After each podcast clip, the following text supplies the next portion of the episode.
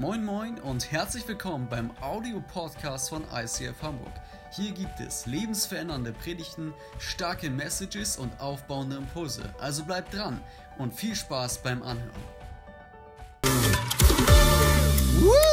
Und damit herzlich willkommen auch von meiner Seite. Winke, winke nach Hause an unsere Michael Church in Schwedeneck, oben an der Ostseeküste und natürlich an all die wunderbaren Menschen, die heute ihren Platz in diesem Saal gefunden haben. Und äh, meine heutige Predigtpartnerin Stella meinte gerade noch vor etwa 60 Sekunden, es ist einfach ungewohnt eng, gell? Man muss sich erst wieder dann gewöhnen. Es ist so, geh weg. Aber ich glaube, es ist nur eine Frage der Zeit und ich glaube, es ist sogar wichtig, dass wir uns wieder daran gewöhnen, ein bisschen uns näher zu kommen. Wir sind nämlich eine große Familie mit einem genialen Papa namens Jesus Christus. Amen.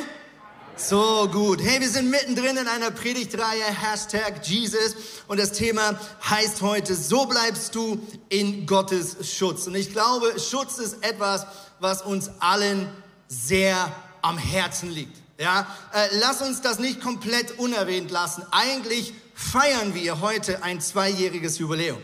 Ja, nämlich vor genau zwei Jahren an diesem Sonntag haben wir uns das erste Mal nicht mehr live im Emporio treffen dürfen, sondern nur noch via Livestream. Ich werde das nie vergessen. Die Tage davor waren völlig verrückt. Eine Hand immer irgendwo bei Nachrichten, die andere Hand äh, mit Telegram-Nachrichten am Absprechen. Was machen wir und so weiter. Ich weiß noch, ich stand am Flughafen in München am Freitagmorgen und habe eine Videonachricht aufgenommen an meine wunderbare Kirche in Hamburg und gesagt, hey Church, am Sonntag dürfen wir leider nicht mehr im Emporio uns treffen, aber wir sehen uns alle per Livestream. Kommt unbedingt auf YouTube. Es wird super. Dann habe ich auf Stopp gedrückt und abgeschickt und dachte, oh shit, jetzt haben wir ein Problem. Weil wir hatten gar keinen Livestream. Und das war Freitagmorgen. Aber, und das liebe ich an Gott, der hat genau am Sonntag davor haben wir die ersten Testläufe gemacht. Völlig unverbindlich, dachte, irgendwann mal machen wir vielleicht so Videopodcasts. Da haben wir am Sonntag davor den ersten Testlauf gemacht mit einer einsamen Kamera da hinten, die wir dann am Sonntag danach plötzlich ganz, ganz doll brauchten, gemeinsam mit ganz vielen Technikern, die von heute bis morgen rausfinden durften, wie macht man Livestream auf YouTube.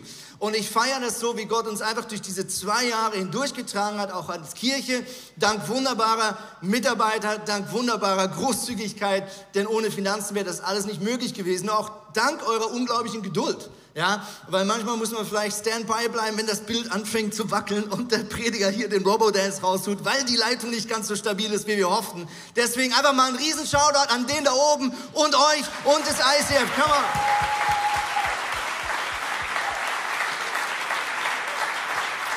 So gut. Darf man ja auch mal feiern, oder? Auch wenn der Anlass insgesamt ja immer noch ein trauriger Anlass ist. Ja. Ähm, äh, jetzt, äh, wenn ein bisschen Distanz, darf man vielleicht auch mal das ein oder andere lustige Bild einblenden. Ja. Äh, ich weiß, als die Corona-Krise so ausbrach ähm, und wir noch keine FFFFP2-Masken hatten, ähm, da gab es alle möglichen Hilfsmittel. Und manche Bilder wusste man nicht, ist das jetzt Verarschung, ist es Dummheit oder ist es wirklich Angst? aber man hat innerhalb, die, die, die, wie sagt man, die Internetgemeinde, die reagiert ja in, in, in unglaublichen Geschwindigkeiten unterdessen, ja. Und ich weiß noch, die ersten Tage musste ich viel lachen, auch wenn das Anlass natürlich nicht nur ein lustiger ist.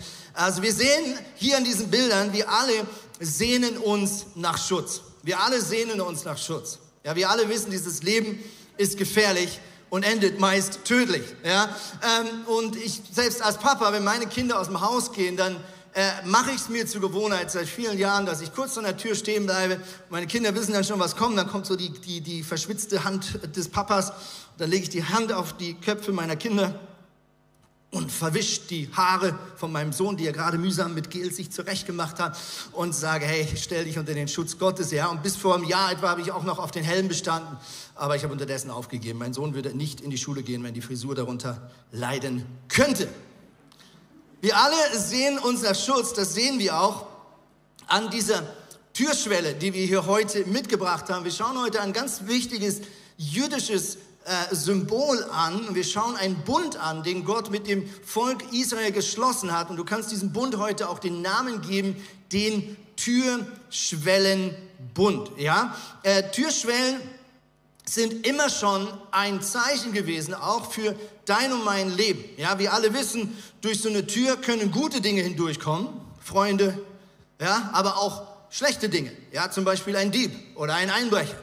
Äh, früher hatte man auch meistens unten eine Türschwelle, die bewusst so ein bisschen erhöht war. Warum? Weil man damit Ungeziefer und ähm, Viecher ähm, draußen halten konnte, die man nicht in seiner Küche oder in seinem Essen haben wollte. Also die Tür als ein Bild und die Frage dahinter, was darf da rein in deinem Leben und was muss draußen bleiben? Und wer hat eigentlich die Autorität zu entscheiden, was da rein darf in dein Leben?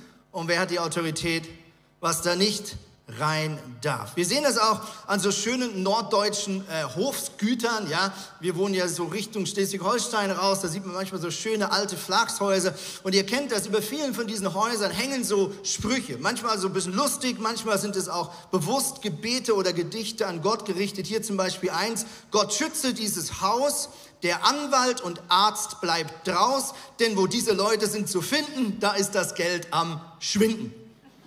Also du siehst, Anwälte und Ärzte waren schon immer gleich teuer. Bringt nichts, sich darüber aufzuregen. Äh, ist schon vor 200, 300 Jahren oder wie auch immer dieses Haus alt ist, äh, offensichtlich auch schon ein eher kostspieliger Faktor gewesen im Alltag der Menschen. Ja, wir sehen das aber auch an so interessanten Dingen, wie dass Menschen zum Teil Hufeisen über ihre Türen hängen. Ja, und ich muss immer ein bisschen schmunzeln, um ehrlich zu sein, wenn ich so Dinge sehe.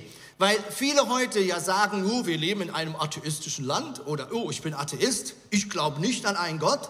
Und dann redest du drei Minuten länger und dann sagt die Person das erste Mal so, toi, toi, toi. Und dann redest du noch ein bisschen mehr und dann sagt die, ich drück dir die Daumen. Und noch ein bisschen länger, ja. Ich habe letztens mit dem Nachbar geredet draußen und dann hat er irgendwie, haben wir darüber geredet, ach, ein Segen, dass man gesund ist und hoffentlich gesund bleibt. Und dann hat er so ein, ein, ein, ein Geländer gesucht, wo er draufklopfen kann, ja. Und ich muss immer ein bisschen lachen, weil offensichtlich sind wir nicht ganz so atheistisch unterwegs, wie wir behaupten. Also, obwohl viele Menschen sagen, es gibt nichts da oben und es gibt keinen Gott und so weiter und so fort, so ist doch, wenn es um das Bedürfnis nach Schutz geht, könnte fast schon sagen, alle Mittel recht. Da macht man sozusagen einen Kompromiss mit seinem eigenen Glauben und macht dann doch plötzlich ein Drück die Daumen oder toi, toi, toi oder irgendwelche Hilfsmittel. Und das zeigt, wie doll die Menschen uns nach Schutz sehen und wie doll wir aber auch wissen, dass wir ihn wirklich brauchen. Wir haben unser Leben nicht im Griff. Wir können Unheil nicht final verhindern. Jeder von uns weiß, eine Sekunde nicht aufmerksam am Steuer und schon ist nicht nur dir, sondern möglicherweise auch jemand anderen etwas Tragisches passiert. Wenn wir zurückschauen in alte Religionen, sehen wir, dass schon immer Türschwelle auch ein Ort war für Götzenkult oder für Götterkult. Also viele alte Religionen findet man Tempel, aber auch Häuser, wo zum Teil kleine Altare aufgebaut wurden vor diesem Hauseingang oder vor diesem Zimmereingang, um eben einen gewissen Schutz zu erbitten oder je nachdem auch schmerzhaft zu opfern, damit böse Geister ferngehalten werden. Das Volk Ägypten, also das Volk Israel war ja in Ägypten seit 400 Jahren unterdessen versklavt in Gefangenschaft und die Ägypter hatten interessanterweise in dieser Zeit, in der dieser Türschwellenbund dann mit Gott und dem Volk Israel geschlossen wurde, in dieser Zeit hatten sie auch einen Gott und dieser Gott hieß Osiris. Die Ägypter übrigens hatten unzählige Götter. Geht mal auf Wikipedia und gibt ein ägyptische Götter. Da brauchst du ein Wikipedia für nur dieses Thema, okay? Also, die haben eine riesen Liste gehabt, aber ein Gott hieß Osiris. Und Osiris war der ägyptische Gott des Jenseits oder auch genannt Totengott oder Gott der Wiedergeburt. Also sie hatten eine Gottheit, wo sie ganz bewusst angebetet haben, wo sie glaubten, das ist sozusagen der Gott, der die Autorität hat über Leben und Tod und über der Frage, äh, wann sozusagen dein Zeitpunkt kommt, wo du äh, den Fuß aus dieser Welt in die nächste Welt setzen wirst. Und in diese Zeit hinein passiert Folgendes. Volk Israel seit 400 Jahren in Gefangenschaft. Mose wird von Gott berufen. Er kommt nach Ägypten. Er stellt sich vor den ägyptischen Pharao. Er sagt, lass das Volk Gottes frei. Wie alle wissen, dieser Pharao ist ein richtig stolzer Kerl. Er sagt nein und Gott bringt die zehn Plagen. Viele von euch kennen diese Geschichte. Und die letzte Plage ist mit Abstand die schlimmste Strafe.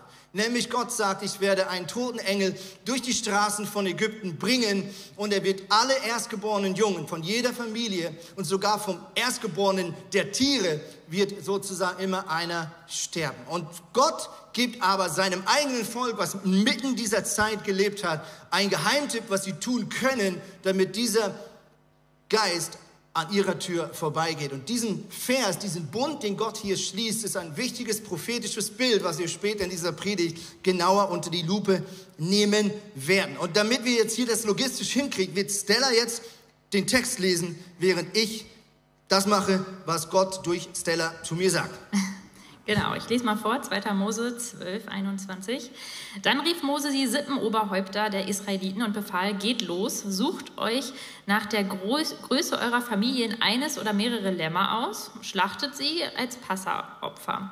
Fangt das Blut in einer Schale auf, genau, taucht ein Büschel Isop hinein und streicht das Blut an den oberen Balken und an die beiden Pfosten eurer Haustüren.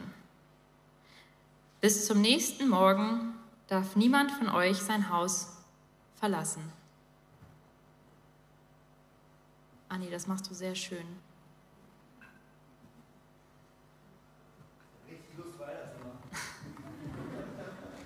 Das ist manchmal einfacher als predigen, einfach so was anmalen.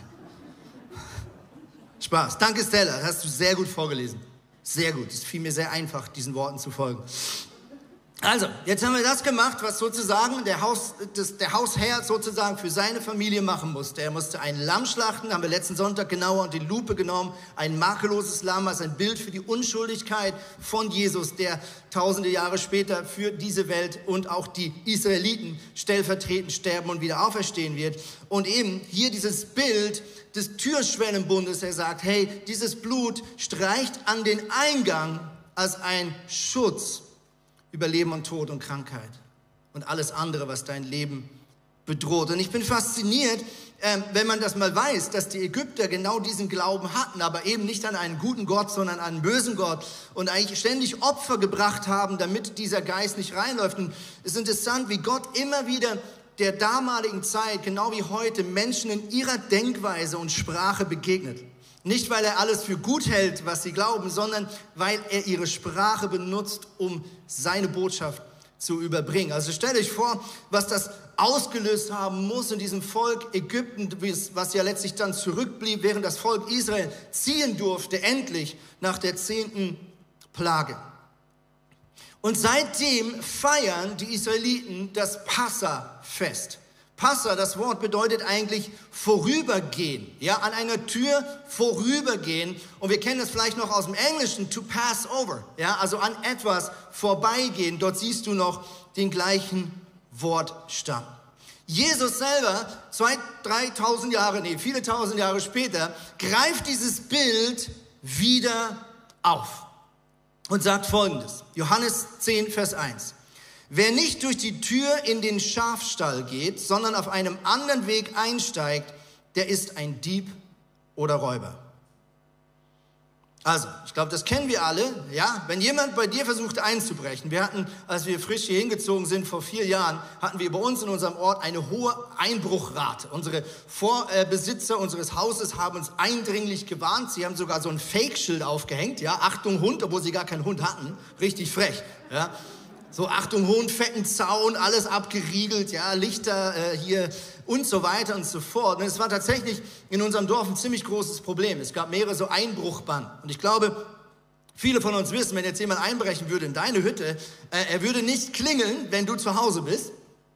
Sag, hallo, ich bin der Hans und ich würde mich heute hier mal gern bedienen. Ja, ich bin offiziell Dieb, das ist mein Beruf, so verdiene ich meine Brötchen. Und wenn es dir nicht ausmacht, würde ich jetzt an dir vorbeilaufen und mal alles mitnehmen, was ich finde. Ja, wir alle wissen, so ein Dieb, der kommt durch irgendeine Hintertür, ja, oder der bricht ein durch irgendein Fenster oder irgendeine Nebentür, kommt in der Nacht und so weiter und so fort. Und Jesus sagt, hey, bei einem Schafstall ist es genau gleich. Der Dieb kommt nie durch die Haupttür. Warum? Weil am Eingang von einem Stall würde der Hirte in der Nacht entweder Wache halten oder zumindest sich in den Eingang legen, um seine Schafe in der Nacht zu beschützen. Und deswegen sagt Jesus folgendes, ich allein bin die Tür. Wer durch mich zu meiner Herde kommt, der wird gerettet werden. Er kann durch diese Tür ein- und ausgehen und er wird saftig grüne Weiden finden. Hm, das klingt gut. Der Dieb kommt, um zu stehlen, zu schlachten und zu vernichten. Ich aber bringe Leben und dies im Überfluss. Also Jesus sagt hier zu seinen Zuhörern und damit auch zu dir und mir, er sagt, hey, ich bin die Tür. Einerseits, ich bin die finale Tür zwischen Leben und Tod. Ich bin der einzige Weg in ein Leben in der Ewigkeit, die verlassen ist von allem, was böse ist, in der Gegenwart und Liebe des Vaters. Ich bin übrigens die einzige Tür. Jesus ähm, beansprucht diesen Alleinstellungsmerkmal. Er sagt nicht, ich bin einer von sieben Göttern und alle Wege führen irgendwie zu Gott. Du musst halt gucken, was so für dich am besten passt. Nein, Jesus sagt, ich bin der Weg und die Wahrheit. Niemand kommt zum Vater, es sei denn durch mich. Und dann sagt er zweitens, während ich diese Tür bin, die dich beschützt, gibt es immer eine zweite Person. Und das ist der Teufel. Und er kommt um was? Er kommt zu stehlen, zu schlachten und zu vernichten. Der Teufel kommt, um dich zu entmutigen, um deine Beziehung zu zerstören, um dein Glauben an Gott kaputt zu machen, während Gott sagt, ich bin der, der dich vor dem schützen möchte. Jesus verspricht damit nicht, dass er uns von allem Leid fernhalten werden. Und das werden wir im weiteren Verlauf dieser Predigt anschauen. Aber Jesus sagt, ich werde aufpassen, dass der Teufel im Leid, was dir vielleicht geschieht, nicht sein Ziel erreichen kann. Nochmal, Jesus sagt nicht, dass er alles Leid verhindern wird in unserem Leben. Das werden wir später anschauen. Aber Jesus sagt, ich beschütze dein Glauben. Ich beschütze deine Identität. Ich beschütze das, was der Teufel dir klauen möchte. Der Teufel darf vielleicht das ein oder andere manchmal mit dazu beitragen. Manchmal ist das schwer zu verstehen, aber er wird sein Ziel nicht erreichen. Er wird sein Ziel nicht erreichen. Jesus stellt sich den bösen Absichten des Teufels in den Weg. Stella, du hast gemeinsam mit deinem Mann eine Zeit erlebt, in der ihr euch ganz besonders nach Gottes Schutz ausgestreckt habt. Nimm uns mit in deine Story. Ja, gern. Hi, äh, guten Mittag. Äh, genau, ich bin Stella. Ich bin verheiratet mit Simon. Das ist so ein schnuggeliger Kerl, der hier manchmal sonntags mit der Gitarre vorne steht und Worship leitet. Genau, jetzt gerade schunkelt er unsere Tochter. Ähm, ja, und ich würde euch gerne ein bisschen was erzählen, was wir so im letzten Jahr erlebt haben. Was ich ganz spannend finde, ähm, ich äh, habe dann nochmal unseren Verlobungs- und Trauvers angeguckt und der passte irgendwie ja, einfach perfekt zu diesem letzten Jahr. Der steht im Psalm 33, 20 und 21. Unsere Seele harrt auf den Herrn. Er ist unsere Hilfe und unser Schild. Ja, an ihm wird unser Herz sich freuen, denn wir vertrauen auf seinen heiligen Namen. Und ganz ehrlich, Leute, wir hatten den damals ausgesucht, wir waren 17 und 18, als wir uns verlobt haben, weil er sich so schön anhört und weil er in Bierform geschrieben ist. Ähm, jetzt nach diesem Jahr habe ich auf jeden Fall gecheckt, was das bedeutet, ähm, was da steht. Wir haben nämlich genau, äh, ja, genau vor einem Jahr herausgefunden, dass ich schwanger bin. Ähm, nachdem wir sieben Jahre darauf gewartet haben, war die Freude natürlich mega groß ähm, und wir sind eskaliert. Ähm, aber danach folgten echt herausfordernde Monate. Schon ganz am Anfang, das war in der achten Schwangerschaftswoche, noch ganz früh, saß ich eines Sonntags morgens ähm, in der Notaufnahme mit Blutungen und die Ärztin meinte schon, ja, sieht alles okay aus, alles gut, aber passiert halt manchmal, dass man dann auch ein Kind verliert so früh. Müssen Sie vielleicht mit rechnen, machen Sie sich dann keine Vorwürfe, passiert halt mal. Boah, ich so ein Kloß im Hals, da wieder raus. Ähm, und dann war auch erstmal die, die nächsten Wochen und Monate alles gut bis dann ähm, in der 24. Schwangerschaftswoche. Für die, die sich nicht so auskennen, das ist so, dass ähm, die Woche ab, ab da ähm, sind Säuglinge, also sind, sind Kinder gerade so überlebensfähig außerhalb des Mutterleibs. Ähm, saß ich mal wieder bei meiner Frauenärztin und irgendein voll harmloses Bakterium eigentlich hatte ausgelöst, dass sich mein Gebärmutterhals verkürzt hat und äh, auf jeden Fall drohte, das Kind schon zu kommen. Ähm, und alles wieder voll dramatisch. Meine Frauenärztin hat mich sofort ins Krankenhaus geschickt. Und ähm, das Kind war einfach noch viel zu klein, um auf die Welt zu kommen. Und wir hatten natürlich voll die Panik. Und du weißt, dass es ernst ist, wenn du im Krankenhaus sitzt und dann auf einmal die Seelsorgerin zu dir geschickt wird und ähm, eine Beraterin für Eltern mit Frühgeborenen. Boah, ey, und wir hatten natürlich mega die Sorgen ähm, und einfach total Angst, dass wir dieses Kind verlieren. Und äh, dann habe ich einen Blick in meine Bibel geworfen und da ist mir ein Vers ins Auge gesprungen, Psalm 91, 14 und 15. Weil er sich an mich klammert, darum will ich ihn erretten. Ich will ihn beschützen, weil er meinen Namen kennt. Ruft er mich an, so will ich ihn erhören. Ich bin bei ihm in der Not. Ich will ihn befreien und zu Ehren bringen.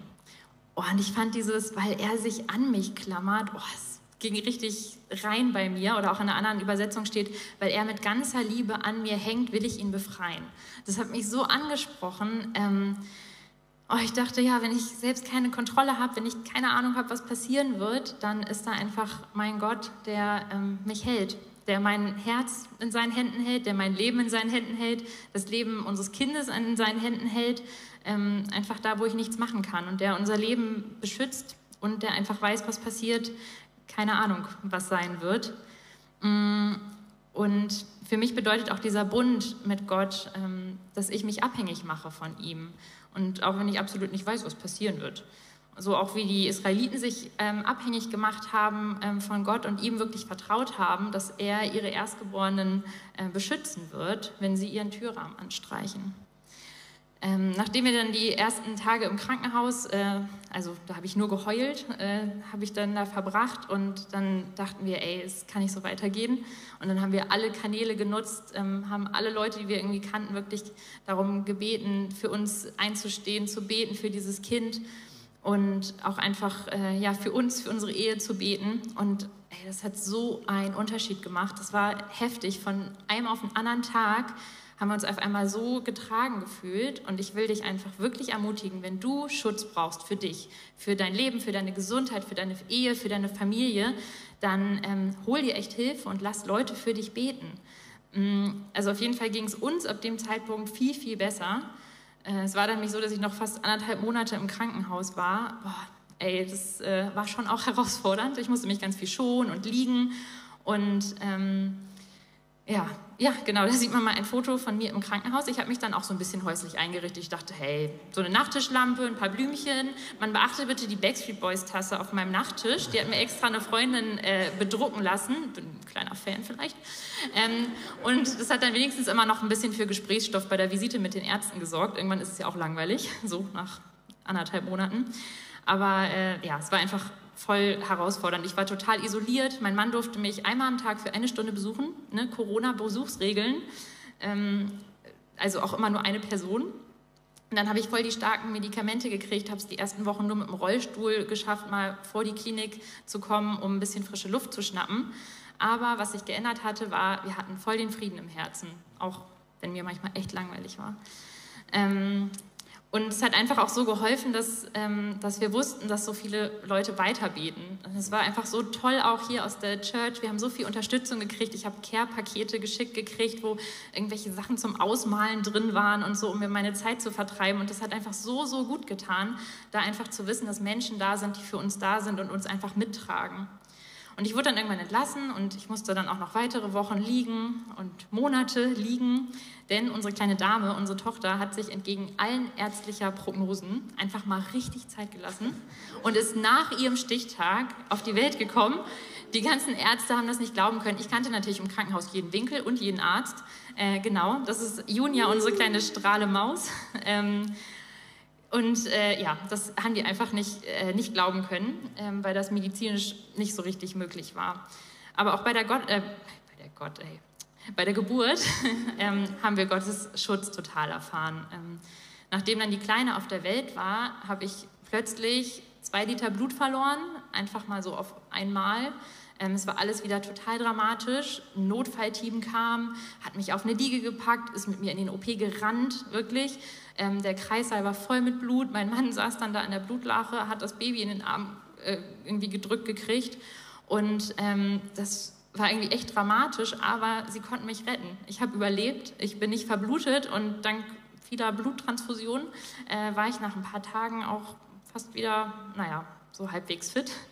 Ähm, aber es ist einfach so ein Wunder, dass unsere Tochter total gesund äh, und munter auf die Welt gekommen ist und einfach ein Wunder für uns in vielerlei Hinsicht. Ähm, und einfach so ein Zeugnis. Ähm,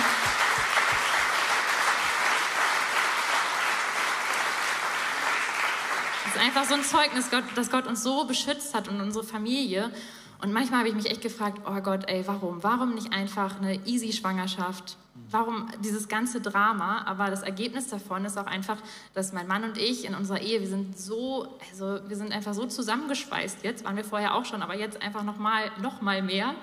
Ähm, und wir sind so darin gewachsen. Ähm, und das kann ich irgendwie jetzt auch so mitnehmen, dass Gott einfach auch dadurch so was Gutes bewirkt hat. Und dass er wirklich unser Schutz ist. Und wir hatten vorhin noch gebetet und da hatte ich das irgendwie so auf dem Herzen, dieses, dass es manchmal das ja auch gibt, dass man so Glücksbringer hat. Ähm, und ich, ich hatte es jetzt einfach auf dem Herzen zu sagen, hey, wenn du einen Glücksbringer zu Hause hast, man hat ja, weiß ich nicht, manche haben ja Schutzengel oder Hufeisen oder ich, keine Ahnung was, dann will ich dich einfach ermutigen, schmeiß das heute Nachmittag weg. Du brauchst das nicht, weil Gott ist dein Schutz und nichts anderes auf dieser Welt kann dir diesen Schutz geben, den Gott dir geben kann. Auch keinen, kein Schutzengelchen am Rückspiegel in deinem Auto. Also äh, ja, ich will dich da echt ermutigen, sei da einfach klar und äh, Gott ist dein Schutz. Das, äh, das ist ganz klar.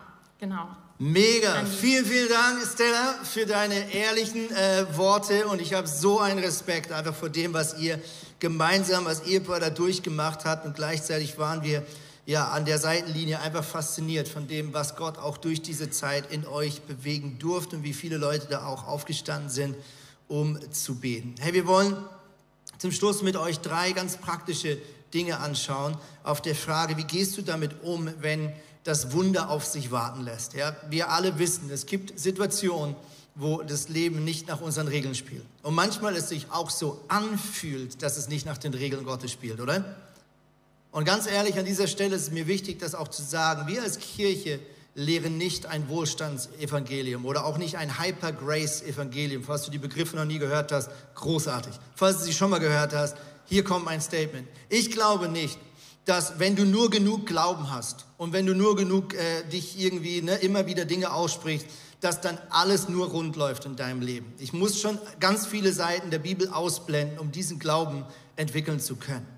Die Bibel bleibt relativ ehrlich. Psalm 34, Vers 20, da schreibt er folgendes. Zwar bleiben auch dem, der sich zu Gott hält, Schmerz und Leid nicht immer erspart, doch aus allem befreit ihn der Herr. Und wir werden gleich anschauen, was befreien alles bedeuten kann. Also hier ist einer von vielen Versen, wo klar macht, und ganz viele Biografien der Bibel sprechen eine ähnliche Aussage, hey, nicht äh, immer äh, wirst du von allem verschont, nur weil du Gott dienst und treu bist.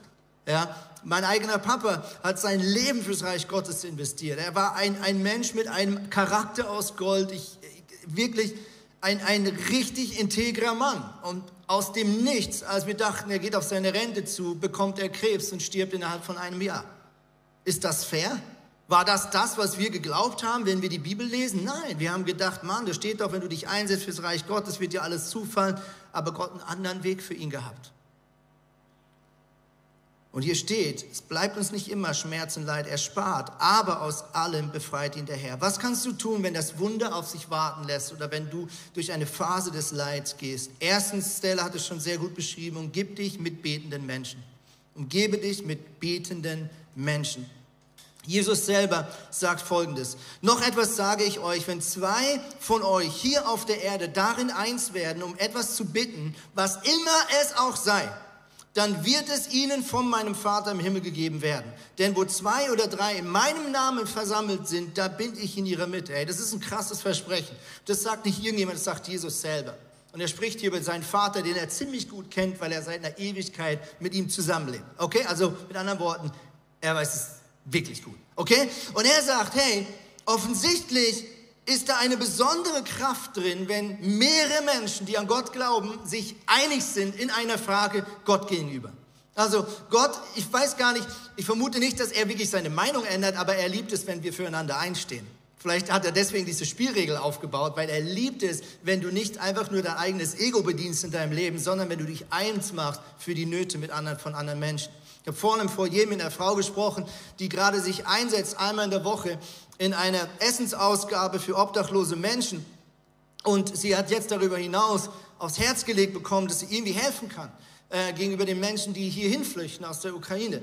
Und sie hat Gott einfach nur gesagt, ich will helfen. Und innerhalb von Stunden macht Gott eine Tür auf, dass sie von einer Frau hört, die eine Wohnung besitzt in Hamburg. Sie ruft ihr an, die Frau wohnt in Berlin. Und diese Frau sagt, du kannst diese Wohnung haben für flüchtende Menschen. Ich gebe sie dir gratis.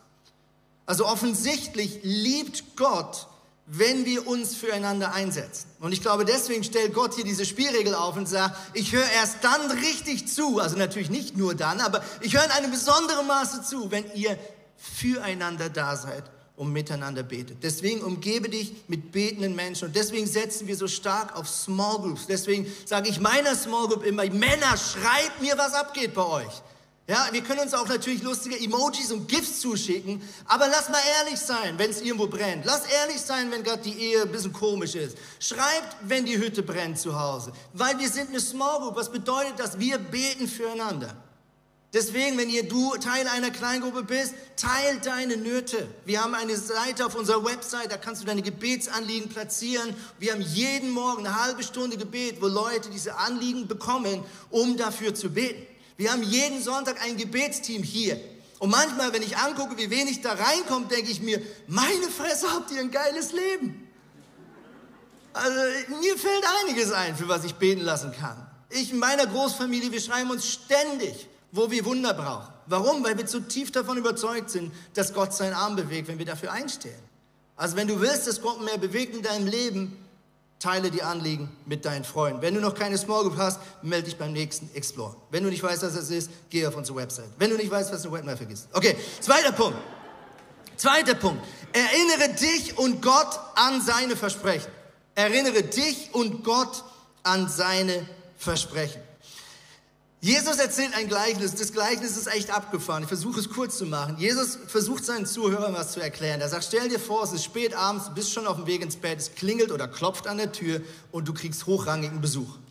Ja, noch heute kann das Stress auslösen. Ja, wir haben tatsächlich gerade gestern einen wunderbaren Besuch bekommen. Also war natürlich kein Stress, aber Helge mit zwei guten Freunden hat einfach bei uns äh, reingeschaut in bekömmlichen Tornisch. Richtig schöne Überraschung. Und heute ist ja Gastfreundschaft nicht mehr so ein großes Ding. In der damaligen Kultur Gäste zu haben und nichts zu essen zu haben, war die größte Bloßstellung. Für den Gast, aber auch für dich. Okay? Und Jesus bringt dieses Beispiel. Sagt, stell dir vor, spät abends kommen Gäste und du machst den Kühlschrank auf und denkst, oh shit, du guckst auf die Uhr, oh shit, Rewe ist zu. Okay? Ähm, und dann sagt er, okay, dann rennst du rüber zu dem Nachbar, von dem du weißt, dass er dich irgendwie halbwegs gerne hat und du klopfst an seiner Tür. Ja, und dann sagt er folgendes, ah, das eine ist sicher, selbst wenn er schon nicht aufsteht und dem Mann etwas geben will, weil er sein Freund ist, so wird er schließlich doch aus seinem Bett steigen und ihm alles Nötige geben, weil der andere so unverschämt ist und ihm einfach keine Ruhe lässt. Darum sage ich euch, bittet Gott und er wird euch geben, sucht und ihr werdet finden, klopft an und er wird die Tür öffnen, denn wer bittet, der bekommt, wer sucht, der findet, wer anklopft, dem wird geöffnet. Hey, wie krass ist das eigentlich, was Jesus hier sagt? Ich meine, guck mal, hier ist der Sohn Gottes, ja, der großen Respekt hat vor seinem Vater. Und er gibt seinen Freunden und seinen Zuhörern einen Gratistipp, wie sie mit dem Vater umgehen können. Und er sagt, es ist so, ne, also Versuch dir vorzustellen, selbst wenn der Nachbar dir nicht hilft, weil er dich mega sympathisch findet, sondern einfach nur, weil du ihn nicht aufhörst zu nerven und immer wieder auf Anrufen gehst oder an der Tür klopfst, ja, bis da jemand sagt, boah, das ist so peinlich, mein Nachbar brüllt von unten und alle wachen auf und er dir zum Schluss dann doch eben seinen Kühlschrank öffnet und Essen gibt. So sollst du beten. Das ist ziemlich abgefahren, oder? Und ich habe mir überlegt und musste mich daran erinnern, wie meine kleinen Kinder, als ihr Urvertrauen noch richtig groß war, mit mir umgegangen sind, wenn sie was wollen.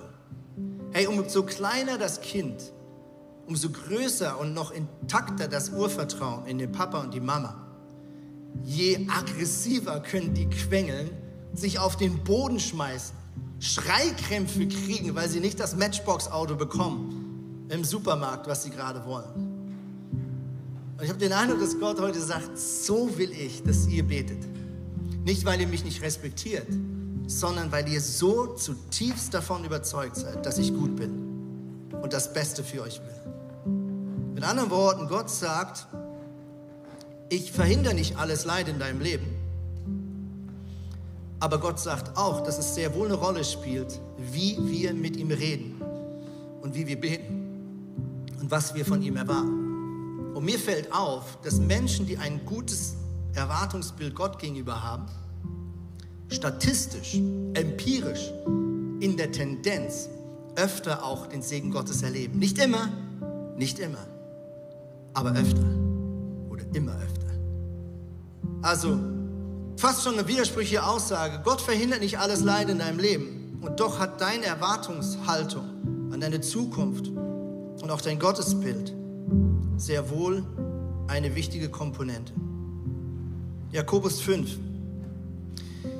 Ihr Gebet im Glauben gesprochen wird dem Kranken Rettung bringen. Der Herr wird seine Hilfe erfahren lassen. Es ist interessant, dass der griechische Text hier mit retten oder heilen übersetzt werden kann. Wir haben vorhin diesen Psalm angeschaut, wo es auch heißt, Gott hält dich nicht von allem Leid fern, aber er, er errettet dich. Könnt ihr euch daran erinnern? Jetzt wieder kommt hier ein Wort im griechischen Neues Testament, wo man mit heilen oder retten übersetzen kann. Lass uns nochmal zurückgehen im Psalm 34, Vers 23. Der Herr aber erlöst die Seele derer, die ihm dienen. Und wer bei ihm Zuflucht sucht, muss keine Strafe fürchten. Also hier siehst du plötzlich, äh, dass sich in diesem Psalm etwas ändert. Erstmal geht es um Leid und Gott, der Leid verhindern kann, der Krankheit auch wieder wegnehmen kann. Und wir beten regelmäßig für Heilung und wir erleben auch Heilung. Ich selber habe schon übernatürliche Heilung erlebt in meinem Leben. Aber der Vers sagt gleichzeitig ein bisschen später folgendes. Wenn Gott einen anderen Weg für dich hat, dann er errettet der, deine Seele. Nicht immer hält er die Krankheit fern, aber immer rettet er deine Seele. Und das ist so das Geniale an Jesus. Egal welche Lösung er bereithält, es ist zum Schluss eine gute Lösung. Etwas, was mir die letzten zwei Jahre so aufgefallen ist, dass wir in einer Kultur leben, die mit Tod überhaupt nichts anfangen kann, die nicht weiß, wie sie mit dieser Dimension umgehen soll.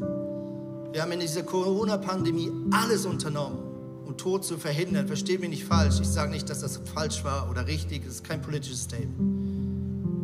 Aber ich möchte uns herausfordern. Die Bibel sagt, Tod, wo ist dein Stachel? Wo ist deine Durchschlagkraft? Mit Jesus an unserer Seite haben wir dieses Wissen, dass egal ob Gott A oder B sagt, egal ob Gott sagt, ich halte das Böse fern von deiner Tür oder schick es wieder raus und heile dich nochmal oder aber ich lasse es rein und nehme dich mit in meine neue Wohnung. So oder so ist es gut. Wir alle wissen, wie die Geschichte mit dir und Gott enden wird, nämlich in einer Ewigkeit und so heißt es im Psalm 23, Vers 6, Deine Güte und Liebe begleiten mich Tag für Tag. In deinem Haus darf ich bleiben mein Leben lang. Wir haben vorhin genau das in der Worship groß gemacht und uns daran erinnert, wir sind bei Gott zu Hause. Wir wissen, wo unsere Reise enden wird. Amen.